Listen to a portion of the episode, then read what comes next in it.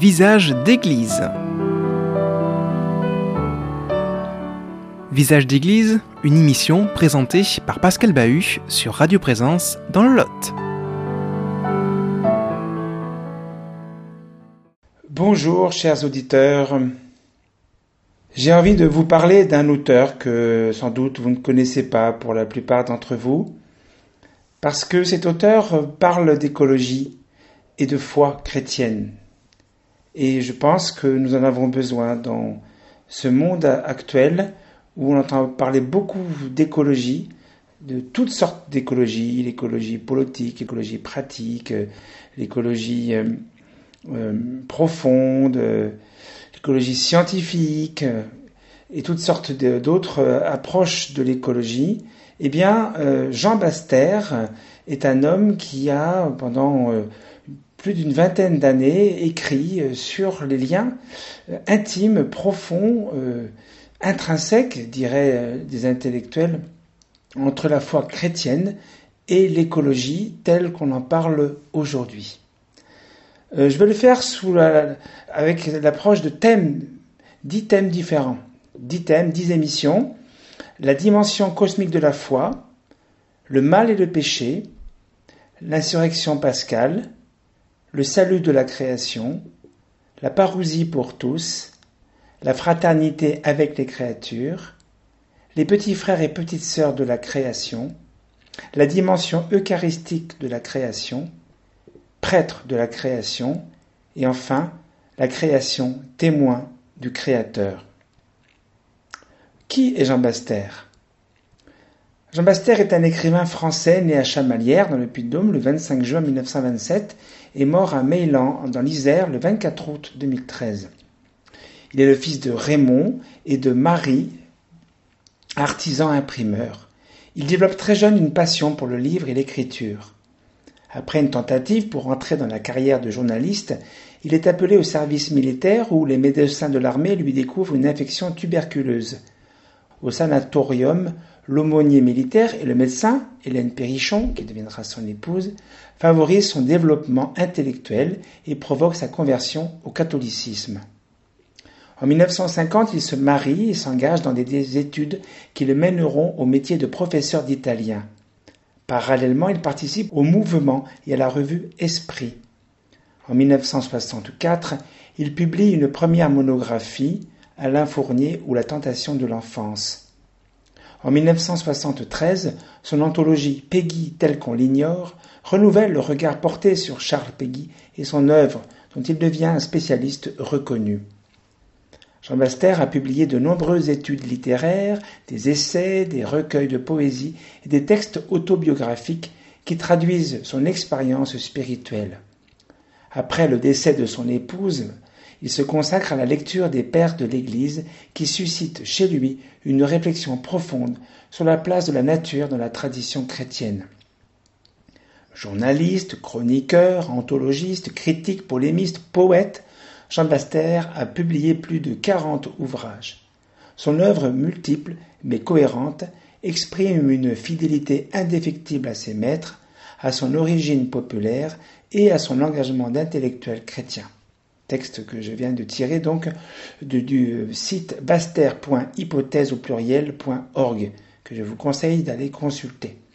Ce même site donne les douze ouvrages qui parlent justement de nos sujets autour de l'écologie et de la foi chrétienne. Je vous les donne dans l'ordre chronologique. Donc son épouse est morte en 92 et lui a commencé à écrire sur ces, ces sujets-là en 96 avec Le chant des créatures les chrétiens et l'univers d'Irénée à Claudel. La même année, Le salut de la création, essai d'écologie chrétienne. En 2001, cinq ans plus tard, Lettre à François d'Assise sur la fraternité cosmique, personnellement le livre que je préfère. La même année, Chien du Seigneur, histoire chrétienne du chien, ce qui montre son originalité. Le Dieu mendiant en 2003 parle moins d'écologie, mais plus de mystique et qui est très beau en 2004, pour une écologie chrétienne. En 2005, un nouveau franciscanisme, les petits frères et les petites sœurs de la création, nous en reparlerons. En 2006, le cantique féminin de la création. ce qui montre là aussi une approche originale.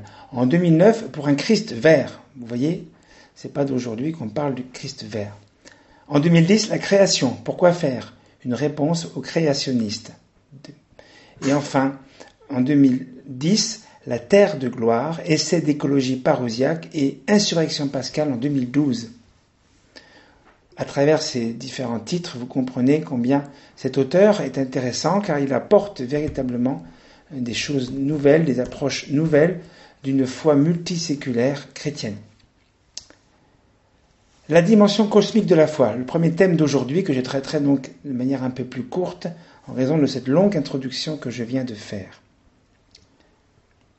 C'est en raison de la venue du Fils dans la chair du monde que le monde a été fait. Le monde puise là son infinie valeur et son incommensurable dignité. C'est ainsi que Jean Baster rappelle la foi chrétienne immémoriale. Il commente le prologue de Saint Jean, son verset 14. Le Verbe s'est fait chair. La question est de savoir s'il s'agit seulement de la chair des humains ou de toute chair créée. Saint Jean aurait pu dire Et le Verbe s'est fait homme, comme nous le disons dans le credo, pour nous et pour notre salut, il s'est fait homme. Mais Saint Jean, à la suite de nombreux textes bibliques de son époque, a préféré écrire que le Verbe s'est fait chair. Mais surtout, l'auteur répond à la question très ancienne dans l'Église du motif de l'incarnation. Pourquoi Dieu s'est-il incarné? Jean Baster veut y répondre pour contrer notamment les créationnistes exprime sous différentes formes une doctrine qui stipule que Dieu a créé non seulement l'univers, mais également chacune des espèces vivantes, contrairement au très large consensus scientifique qui soutient l'idée d'un processus évolutif par lequel de nouvelles espèces se forment à partir d'ancêtres communs, d'après la page Wikipédia consultée en ce jour 24 février. Pour Jean Baster, le but de l'incarnation est de sanctifier, je cite, la création en rétablissant la libre circulation de la charité entre toutes les créatures, dans son livre Pour un Christ vert, page 103. Pour la tradition catholique, il existe deux motifs de l'incarnation reconnus depuis longtemps. Non seulement le salut de la création, mais son accomplissement, c'est-à-dire en nous sauvant de la seconde mort, celle dont parle le livre de l'Apocalypse au chapitre 20, verset 14, celle de l'âme finalement, Jésus permet à l'ensemble de la création, humanité comprise, de devenir ce qu'elle est, et chaque être vivant en particulier. Écoutons Jean Baster sur ce sujet. Dans l'ensemble de l'univers, comme dans l'ensemble de l'humanité, il y a une tête et des membres, des plus nobles aux plus humbles. Mais tous vivent en synergie. On ne saurait distraire aucun élément de cette communion organique sans que quelque chose manque, ni que quelque fonction défaille. De même que le Christ est la tête et les autres hommes sont les membres du corps mystique formé par l'humanité, ainsi l'homme est la tête et les autres créatures sont les membres du corps mystique formé par le cosmos. Citation de Jean Baster, donc dans Lettre à François d'Assise, page 55. Jean Baster explique donc que l'ensemble des êtres créés vivent en synergie, c'est-à-dire que chacun participe à l'évolution de l'univers ou cosmos. Mais leurs interactions d'interdépendance révèlent la part de chacun, celle de l'humanité étant unique. Si le cosmos est comme un corps, Dieu lui en a confié la tête à l'homme. Le salut en Jésus-Christ ne concerne dès lors pas que les humains, mais par leur action, leur communion, l'ensemble du créé. C'est ce que explique Jean Baster en commentant à la fois Saint Jean et Saint Paul. Le Fils est engendré éternellement par le Père. Les créatures sont créées temporellement par le Fils. Tout a été fait par lui et rien n'a été fait sans lui, dit Jean au début de son évangile.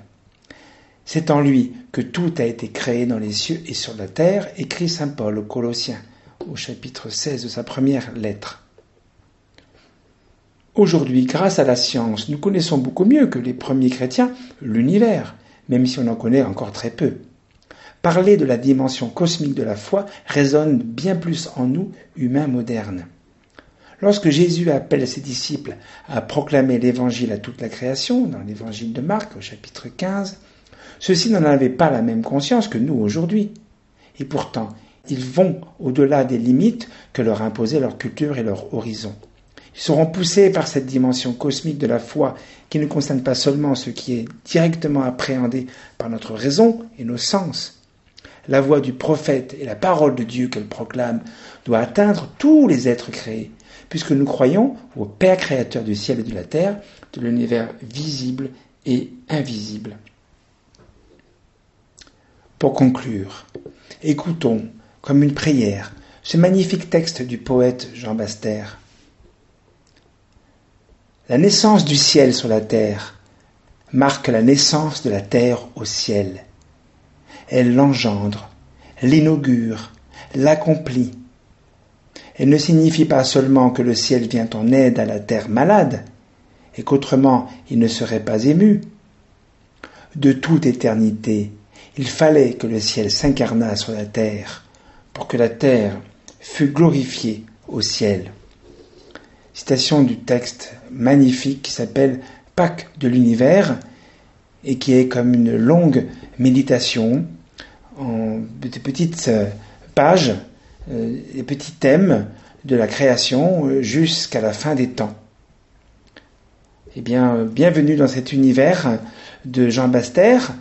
La plupart de ses livres, je le fais remarquer, sont signés Hélène et Jean Baster, car comme il le dit, ils n'ont pas été écrits euh, inspirés euh, par euh, Hélène, mais avec Hélène, dans ma relation. C'est le fruit de ma relation avec Hélène, même si elle a quitté cette terre en 92, car elle était assez malade. Eh bien, lui, à partir de 96, il signera la plupart de ses ouvrages Hélène et Jean Baster, ce qui montre encore plus l'originalité de, de, cet homme, de ce laïc, et qui, sans avoir fait d'études proprement théologiques, sera euh, un bon théologien, sera un, grand mystique aussi. Visage d'église. Une émission qui vous a été présentée par Pascal Bahut sur Radio Présence dans le Lot.